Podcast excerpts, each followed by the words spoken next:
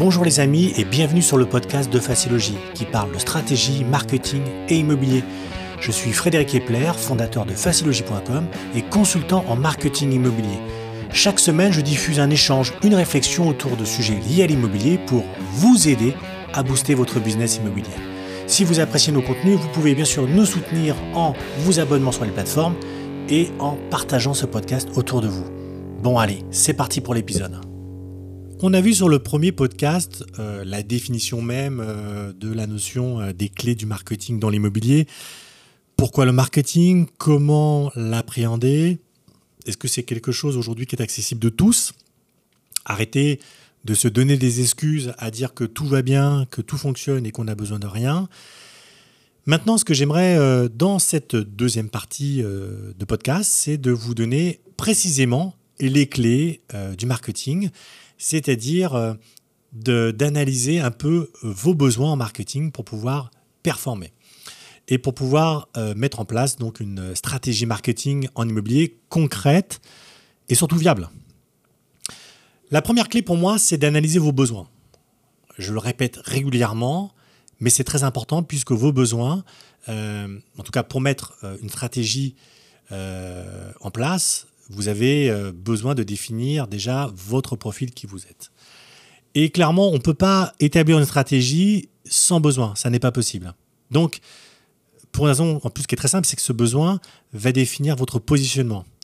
Et il y a deux questions essentielles qu'il faut vous poser. Déjà, c'est sur quel marché vous êtes positionné.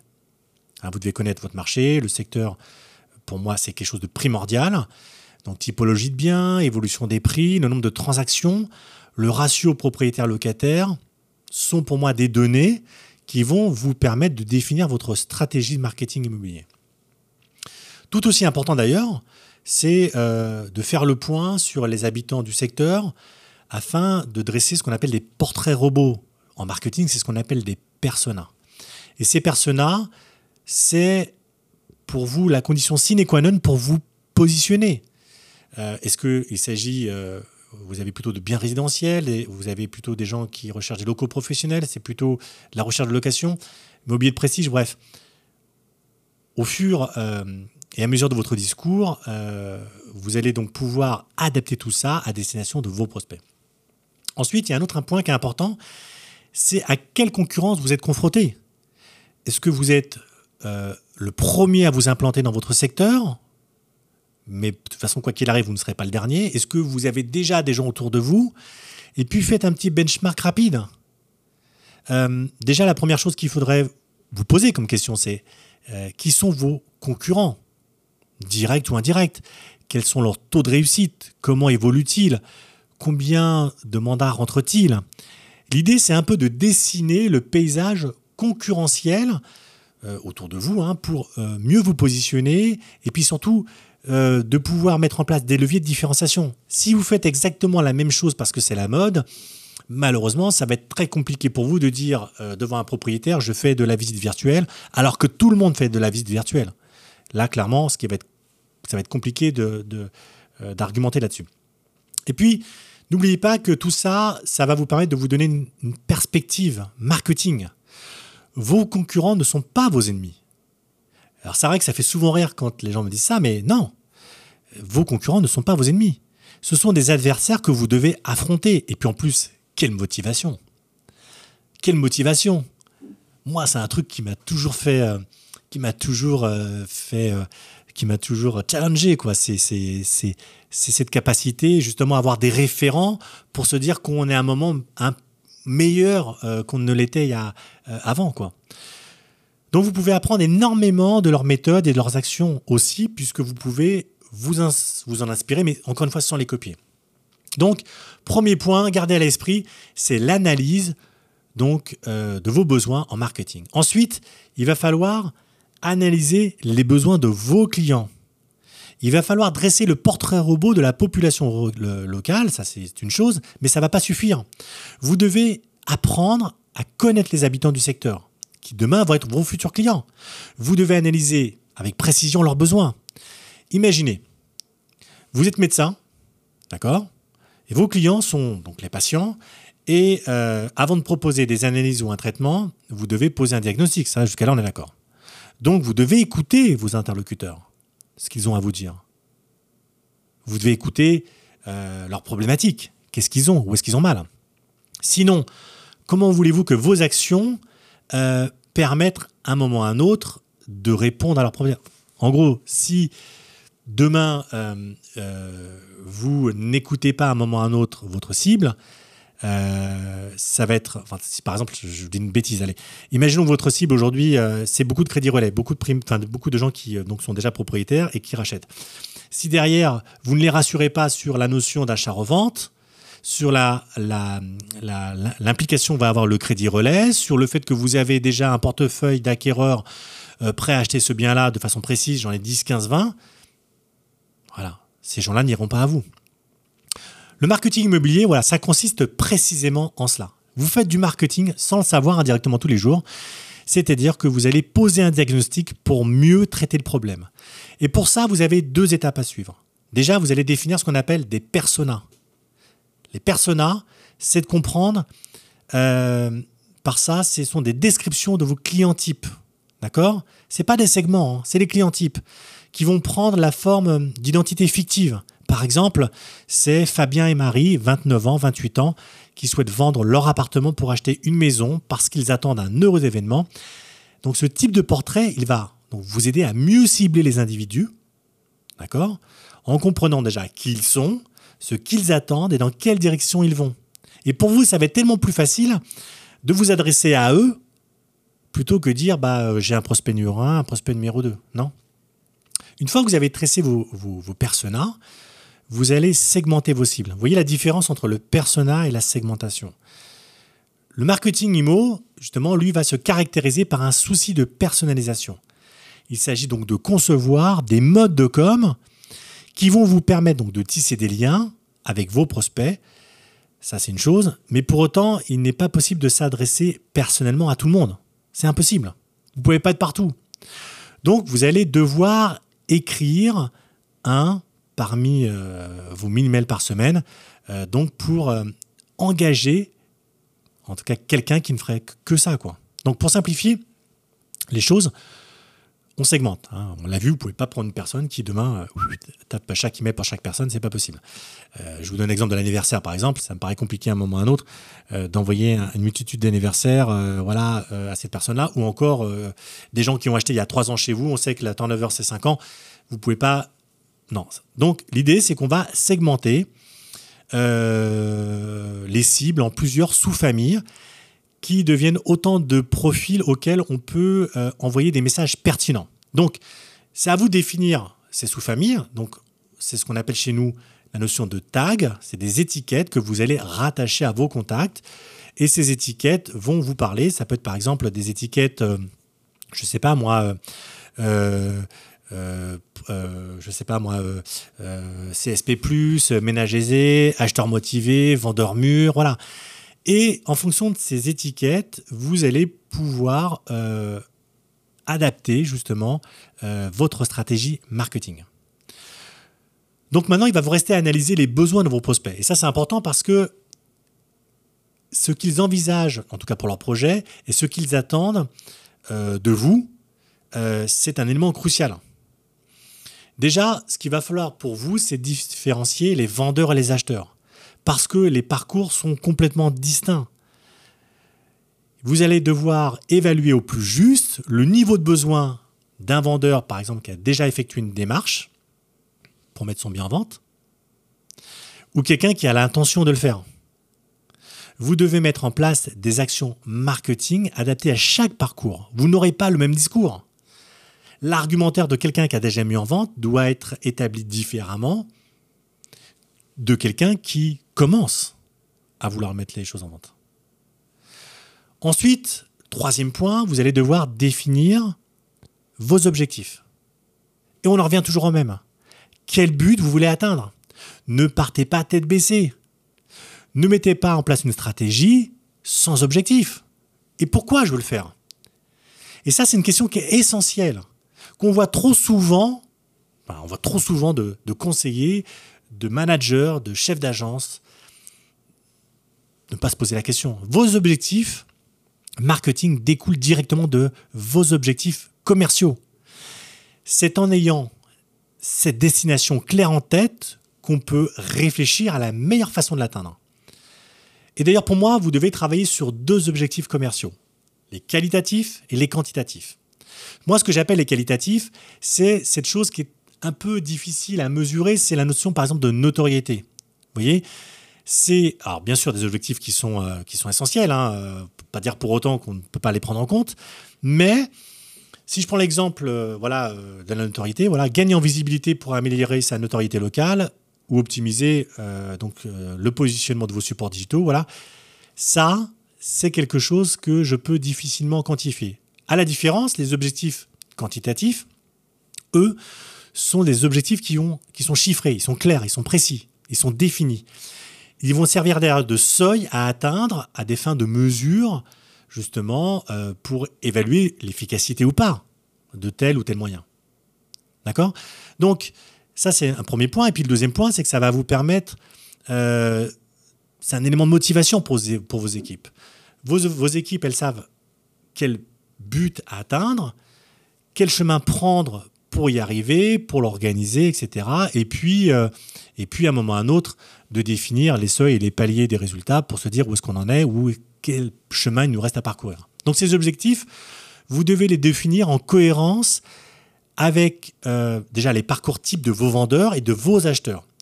Si vous savez que 75% des vendeurs sur votre secteur signent un mandat avec l'agence qui leur fait une estimation, alors bien sûr, concentrez vos efforts sur un nombre donné d'estimations à effectuer. Alors bien sûr, je vous donne juste un exemple. Mais voilà, c'est important de vous adapter en fonction justement de leur parcours. Le quatrième point, c'est différencier votre entreprise. Différenciez-vous. La différenciation aujourd'hui, c'est un élément qui est primordial et qui doit être l'un de vos objectifs commerciaux. D'ailleurs, en complément des autres. Hein. Mais déjà, pour comprendre, c'est quoi la différenciation? Déjà, c'est l'idée de se distinguer, faire différemment des autres, éviter l'effet mouton. Vous êtes dans un secteur concurrentiel où tout le monde a tendance à faire la même chose sous prétexte que le concurrent l'a fait. Tout le monde a tendance à dire ouais ça fonctionne, je vais le faire. Ils n'ont aucun élément de mesure. Ils, le disent aujourd'hui, ils savent même pas pourquoi. Point barre quoi. D'accord? Donc pour moi la différenciation c'est l'idée de se distinguer, c'est l'idée de distinguer votre enseigne par rapport à toutes les autres sur le marché. Et dans un secteur concurrentiel, concurrentiel, euh, toute enseigne rêve de sortir du lot de voguer sur les nuages.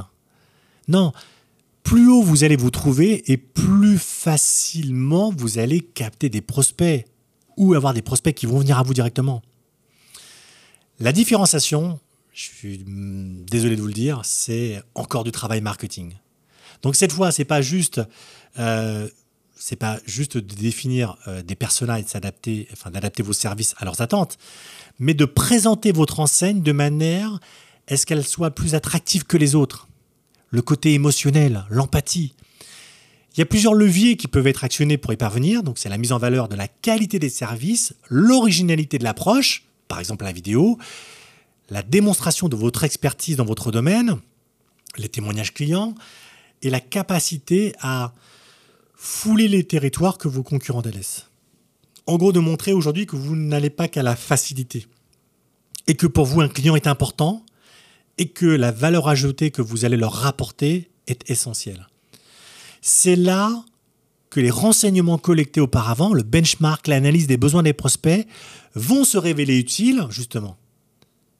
Ces informations, elles vont vous permettre de vous positionner de façon à vous distinguer de vos rivaux. Et le marketing immobilier va vous aider à vendre cette différence à vos futurs clients. C'est vraiment important c'est un moyen qui va vous permettre de vendre. On est là pour vendre. Vous faites du commerce. Vous faites bien du commerce, mais vous faites du commerce. Cinquième point, il va falloir préparer. On a vu les objectifs, il va falloir préparer votre stratégie. Quelle stratégie marketing immobilier allez-vous adopter? C'est une question qui est super importante. On le rappelle, il n'y a pas un marketing immobilier, ça n'existe pas. Il y a des façons différentes de faire du marketing. Installer des publicités géantes dans la ville, appeler des prospects au téléphone à chaque heure de la journée, c'est un certain type de marketing. Il est, oui, volontiers intrusif et généralement peu apprécié quant aux résultats difficiles. On parle souvent d'ailleurs en marketing d'outbound marketing, c'est-à-dire c'est euh, du marketing sortant et ces résultats ne sont plus tellement flamboyants à ce jour. D'accord? Euh, Je ne dis pas pour autant qu'il faut les abandonner, mais voilà surtout à l'heure où on a des canaux de communication aujourd'hui qui sont multipliés, performants, on va dire qu'il est facile d'ignorer euh, une annonce qui ne nous intéresse pas. Donc, jouer la carte de la notoriété, personnaliser les échanges et créer les conditions pour que les prospects bah, viennent à vous naturellement. C'est un autre type de marketing parce que déjà, il a l'avantage de ne pas s'imposer. Il laisse une grande place aux notions de confiance et de savoir-faire et d'expertise. Il affiche un taux élevé de réussite.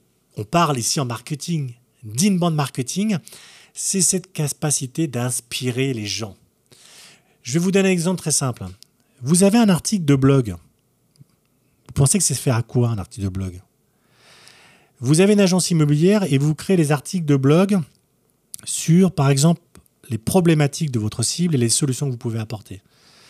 Si votre cible aujourd'hui, c'est principalement des achats-reventes, donc des gens qui ont peut-être un crédit en cours sur leur logement, donc ils vont avoir besoin d'acheter plus grand ou plus petit, et qui vont avoir besoin peut-être d'un crédit relais, de rembourser le crédit existant, d'en prendre un autre.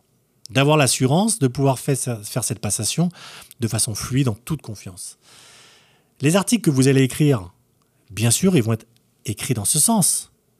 Comment assurer un achat-revente en toute tranquillité, comment euh, connaître, tout connaître sur les crédits relais, comment éviter les pièges des crédits relais, etc., etc. Si vous écrivez, comme je le vois souvent, des articles à 10 balles sur comment refaire votre salle de bain, on est clairement aujourd'hui dans quelque chose qui n'a aucun intérêt. Donc, l'inbound marketing, c'est l'inspiration.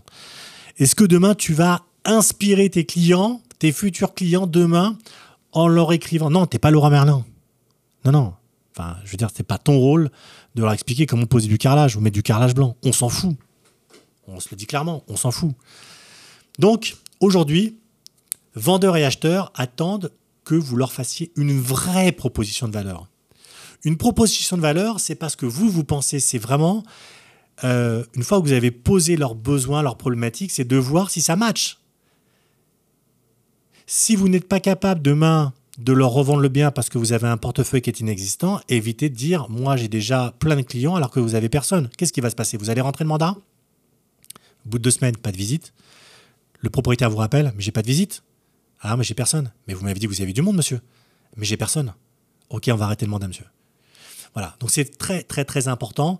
Euh, déjà, il faut comprendre une chose, ils ne sont pas, enfin le vendeur et l'acheteur, ils ne sont pas obligés de faire appel à vos services ni de passer par un professionnel tout court. Ils peuvent tout faire eux-mêmes. Avec les moyens aujourd'hui, ils peuvent tout faire eux-mêmes. Et ils ne se sentent aucunement engagés. La meilleure façon de les atteindre, c'est de leur montrer justement que vous avez des solutions qui leur conviennent. Et d'ailleurs, c'est toute l'essence de cette inspiration, c'est de replacer, en tout cas dans l'inbound marketing, c'est de replacer le client au cœur des préoccupations.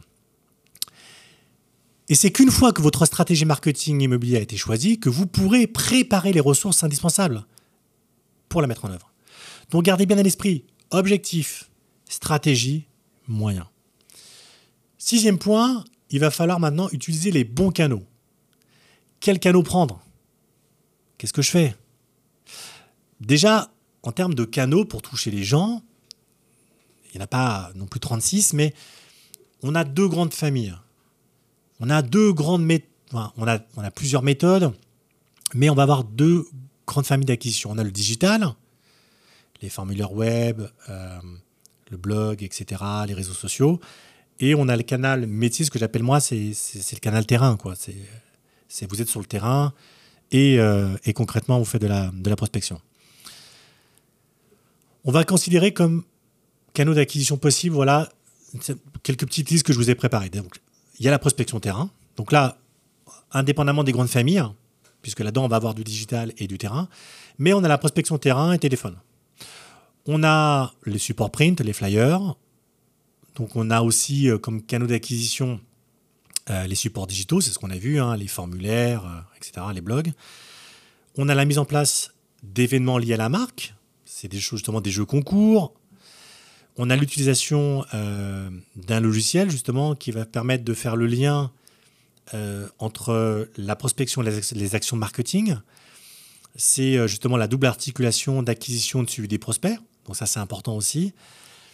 On a les différentes stratégies d'acquisition destinées à renforcer l'efficacité de ces leviers, c'est-à-dire euh, le référencement naturel, les liens sponsorisés, l'emailing, la démarche cross-canal pour lier donc euh, entre eux les différents canaux. Donc bien sûr, vous l'aurez compris, il ne suffit pas de mettre en place juste ces différents canaux. Il s'agit aussi de se de concentrer vos efforts sur les bons canaux. Qu'est-ce qui va fonctionner? Et pour ça, il faut tester. Et puis, ça va dépendre des objectifs. Ça va aussi dépendre des habitudes de vos prospects, pas les vôtres, vos prospects. Si vous avez affaire à une population âgée, c'est vrai que, bon, euh, même si mes, mes, mes, euh, mes grands-parents aujourd'hui ont tendance euh, à aller sur Internet parce qu'ils y sont obligés, c'est sûr que ce n'est pas forcément leur cas. Mais adaptez-vous. Si vos prospects passent massivement, donc pas les supports digitaux pour vous trouver, dans ces cas, bah, vous aurez à cœur de focaliser vos actions sur le web marketing. Sans pour autant négliger bien sûr les supports physiques. Encore une fois, il n'y a pas d'opposition, il y a juste un curseur à mettre vers le haut, vers le bas, en fonction justement des opportunités. Le septième point, c'est d'articuler euh, votre prospection et votre marketing immobilier. Ça, c'est un élément que je vois trop souvent chez les conseillers immobiliers il faut bien comprendre que la prospection et le marketing sont deux approches distinctes. Ça ne veut pas dire qu'on ne doit pas les utiliser ensemble pour obtenir de meilleurs résultats. La prospection, par définition, ça vise à tisser des liens. Point barre. Se faire connaître, donner un visage, une voix à votre enseigne. C'est d'humaniser les relations. Elles se matérialisent pour moi sur la forme un peu d'une relation euh, voilà, euh, one-to-one. Euh, vos prospects vous-même sans intermédiaire. Hein, je rencontre quelqu'un dans la rue, je vais au marché, voilà. Elle permet pour moi de bâtir des relations privilégiées, de créer un lien privilégié. Et ça, pour moi, c'est essentiel. À l'époque où aujourd'hui on déshumanise énormément de choses avec le digital, cette action est primordiale de toute façon pour une prise de contact ou une prise de rendez-vous. Le marketing immobilier, lui, il va se concentrer sur les moyens de com, et vous aider justement à euh, travailler sur cette notoriété. Donc, elle vise, euh, on va dire, le marketing, lui, va viser votre enseigne dans le paysage à développer justement des actions de com. comme par exemple, je sais pas moi, je sais pas, imaginons, le marketing immobilier, lui, va vous aider un peu sur énormément de sujets. il va vous aider sur à vous créer une identité de marque, euh, à créer, utiliser des supports et des ressources. Il va vous aider à suivre l'évolution de vos prospects tout au long du parcours. Mais le marketing immobilier ne vient pas avant ou après la prospection. Pour moi, il est présent tout le temps. C'est la qui attire le public vers votre marque. C'est aussi l'ensemble des actions qui va vous permettre de transformer vos prospects en clients. C'est un outil qui est super puissant. Il va permettre de tisser des relations avec plusieurs personnes. D'ailleurs, la prospection et le marketing sont d'autant plus puissants qu'ils sont utilisés conjointement pour s'adresser aux bonnes personnes et pour délivrer le message au bon moment. On avait déjà fait, donner un peu plus haut, euh, un exemple sur les séquences email. Si vous prospectez demain sans objectif, à dire bonjour monsieur, j'ai vu que vous avez mis un vente qui vous claque la porte au nez, d'ailleurs gentiment, hein, en, vous, en vous ayant serré la main, et que vous n'ayez pas pris ses coordonnées, son email, qu'est-ce qui va se passer? Rien. Rien, vous avez passé du temps, vous avez euh, broyé, euh, brassé du vent et il ne se passe strictement rien. Voilà. Donc le marketing est un élément qui pourrait vous permettre demain de récupérer son email, de lui promettre en même temps qu'il recevra un email sur le dernier euh, guide Argus immobilier du secteur. D'ailleurs, ça sera automatiquement puisque en mettant une séquence d'emails automatisée, au moment où vous le rentrez dans votre appli mobile, boum, ça lui envoie directement la séquence et vous avancez. Point numéro 8, c'est mettre en place le suivi de vos prospects. Acquérir, c'est bien, c'est très très bien. Quand vous le faites, bravo. Mais qu'est-ce qu'on en fait après? Hein Vous savez, cette donnée, euh, cette fameuse information, ce qu'on appelle la base de données. Qu'est-ce que j'en fais après? Rares sont les vendeurs qui signent un mandat après le premier contact, il hein, faut être clair. Hein. La phase de décision, c'est la dernière étape du parcours client, puisque dans un parcours, parcours client, il y en a trois réellement, puisqu'on va avoir la découverte, on va avoir après euh, l'inspiration, et puis après on a la décision. D'accord? Donc cette dernière étape, c'est au moment où je signe, c'est une étape qui peut être très longue. Et pendant ce temps, vous devez absolument conserver une ligne de communication ouverte avec eux. Mais comment? Vous allez me dire, je ne peux pas être partout.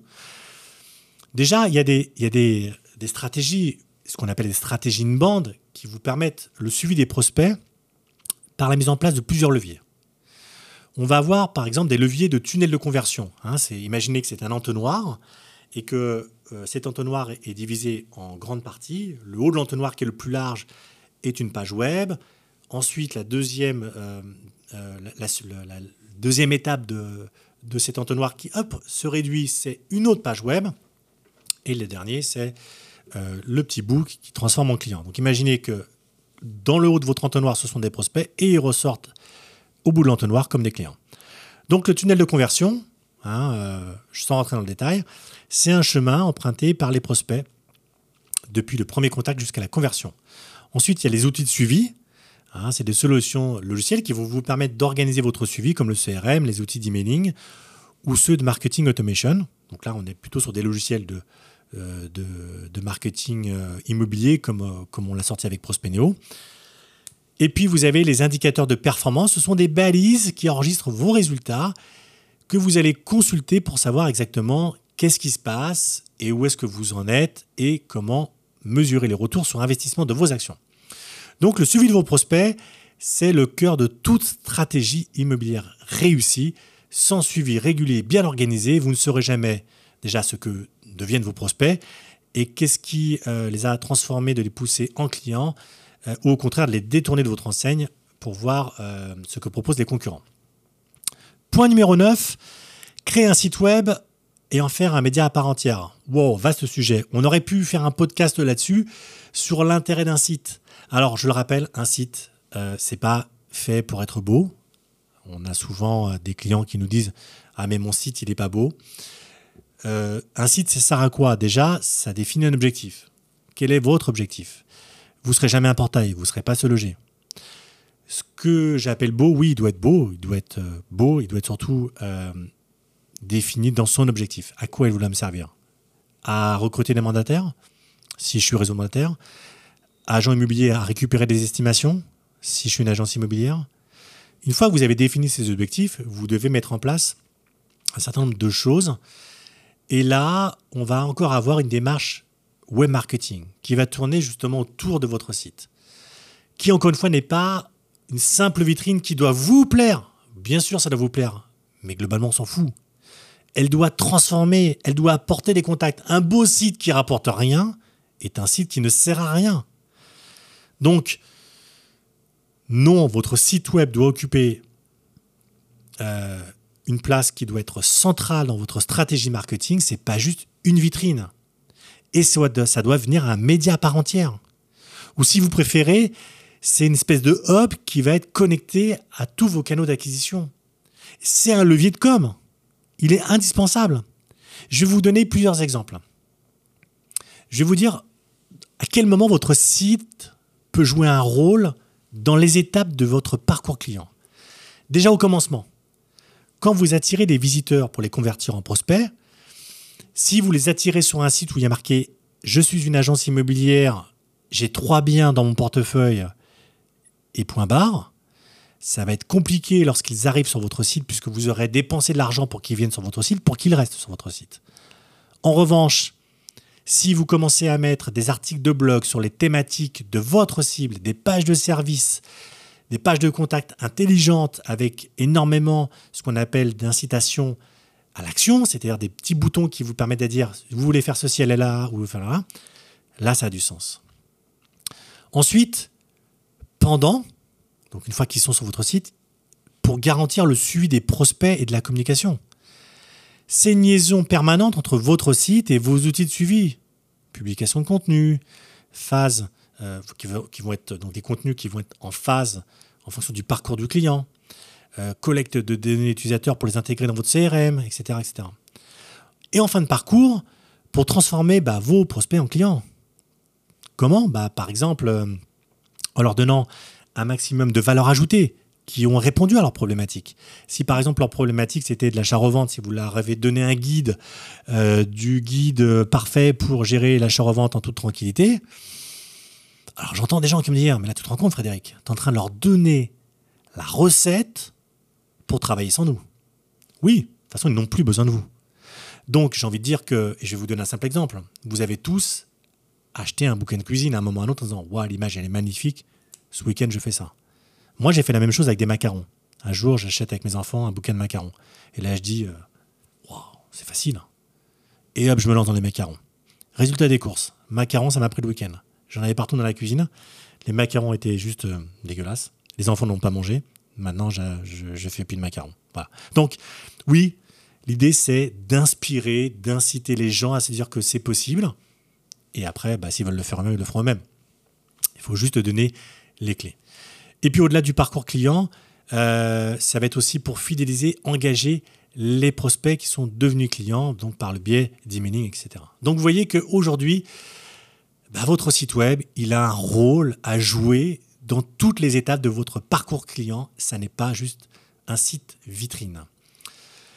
Allez, on va passer maintenant au dernier point, c'est déjà travailler le référencement sur votre site internet. Bien sûr, c'est important puisque votre site aujourd'hui, il a la particularité, c'est que il a peu de contenu pour être euh, référencé naturellement sur le web. Hein. C'est-à-dire que vous tapez un mot-clé sur Google et vous avez un moment ou à un autre votre site qui remonte. Ça peut être de façon naturelle ou si vous payez sur euh, Google, d'avoir un mot-clé qui vous amène sur votre site. Donc là, là-dessus, je ne vais pas rester trop longtemps. L'objectif, encore une fois, c'est de créer du contenu sur votre site. On en parlait tout à l'heure. Votre site, bien sûr, il doit être beau mais surtout, il doit avoir une tonne de contenu et avoir une tonne d'opportunités à un moment ou à un autre pour que vos prospects laissent leurs coordonnées et que vous puissiez, en fonction de leurs coordonnées, interagir avec eux. Et ça, c'est le plus important. Et éviter d'écrire des choses qui ne correspondent pas à votre cible. Je l'ai déjà redit et redit. Si votre cible, c'est de l'achat-revente, leur écrire des articles pour marcher sur euh, des choses qui ne les intéressent pas, ma foi, n'aura aucun intérêt. Donc vous allez le faire quelques mois, et puis au bout de quelques mois, vous allez dire, toi, le marketing, ça ne marche pas. Hein. Référencement local, c'est le point numéro 11. Euh, et ben, il va falloir travailler sur des mots-clés géolocalisés, c'est-à-dire que si vous écrivez des articles de blog, insérez dans vos articles, par exemple, où vous êtes, euh, comment vendre un bien immobilier à Charenton, même encore plus précisément, comment vendre et acheter un appartement de trois pièces à Charenton. Voilà, c'est ce qu'on appelle des clés de, de longue traîne. Ils sont moins tapés, mais moins concurrentiels, donc ils ont l'avantage d'être beaucoup plus ciblés et d'atteindre, euh, en tout cas de permettre de convertir plus facilement les gens qui cliquent dessus. Point numéro 12, il va falloir euh, produire et diffuser vos contenus, c'est super important. J'ai du contenu, comment je le diffuse? Eh bien, différentes façons. Les réseaux sociaux, des supports print, des courriers adressés. Vous avez aussi les articles de blog, euh, les campagnes email, on a peut-être déjà parlé, ou des offres promotionnelles. Bon, bref, vous avez énormément de façons aujourd'hui de pouvoir le promouvoir. Et ce qui est important, c'est de le faire, puisque si vous ne le faites pas, les gens, euh, bah déjà, ne vous connaîtront pas. Et comment voulez-vous qu'ils vous contactent s'ils ne vous connaissent pas? Voilà. Point numéro 13, euh, c'est de faire de l'emailing. C'est super important et de façon régulière. Si le SMS a le vent en poupe, l'emailing aujourd'hui est une source qui ne, se tarit pas et qui a quand même l'avantage d'être euh, aujourd'hui, euh, comment dire, une source qui n'est pas intrusive, c'est-à-dire que son email, on l'ouvre quand on le souhaite. Quand on a un SMS, ça bing, et malheureusement, parfois, moi je trouve que le SMS a a un intérêt peut-être dans des actions promotionnelles, mais pour une agence, ça me paraît un peu compliqué. En revanche, l'emailing a tout son sens. Par contre, n'oubliez pas le RGPD, puisque euh, l'emailing, encore une fois, n'a de sens que euh, si vous donnez du contenu à forte valeur ajoutée. Donc on en revient toujours en même. Qu'est-ce que j'envoie? À quel moment? Pour qui? Est-ce que ça va les intéresser? Quatorzième point, c'est faire de l'événementiel. Il y a euh, une façon aussi clairement de faire du marketing, c'est d'organiser des événements qui sont liés à vos stratégies, qui une démarche d'ailleurs qui, qui revêt pour moi de nombreux avantages. Vous allez pouvoir donc euh, créer des événements, euh, je ne sais pas moi, par exemple, euh, qui peuvent être liés, j'en sais rien, à des événements associatifs, sportifs, des événements qui font, encore des événements grand public qui peuvent, on va dire, permettre de rassembler une même population autour d'un d'un centre d'intérêt qui peut être commun à, toutes, à, toutes ces, à tous ces gens-là. Point numéro 15, les réseaux sociaux. Oui, utiliser les réseaux sociaux comme levier d'acquisition, mais je pense que pour ce qui est des réseaux sociaux, c'est quelque chose euh, euh, qui fera l'objet, moi à mon avis, peut-être d'un autre podcast. Mais oui, les réseaux sociaux sont des éléments qui sont très très importants. Ils font partie aujourd'hui euh, de la vie courante de tous les Français et d'ailleurs de, des gens en règle générale. Et ces réseaux sociaux aujourd'hui ont énormément d'intérêt pour diffuser de l'information. Ils ont aussi un intérêt de divertissement. Et ça, aujourd'hui, voilà, je pense qu'il ne faut pas non plus l'occulter. Ensuite, il va falloir animer vos réseaux sociaux. Voilà, euh, sans rentrer dans le détail, mais voilà. Et euh, engager des, actions de conversion de vos contacts en prospects. Bon, ça, c'était pour les éléments clés, euh, justement, sur, sur le marketing. Il y en a d'autres ça fera peut-être l'objet euh, autre, d'un autre podcast. Mais voilà, je vous remercie de m'avoir suivi sur ce podcast. N'hésitez pas, encore une fois, à échanger et à aimer sur les plateformes sur lesquelles nous diffusons. Quant à moi, je vous donne rendez-vous pour un prochain podcast, un prochain épisode. Allez, c'était Frédéric avec le podcast de Facilogie. À bientôt, les amis.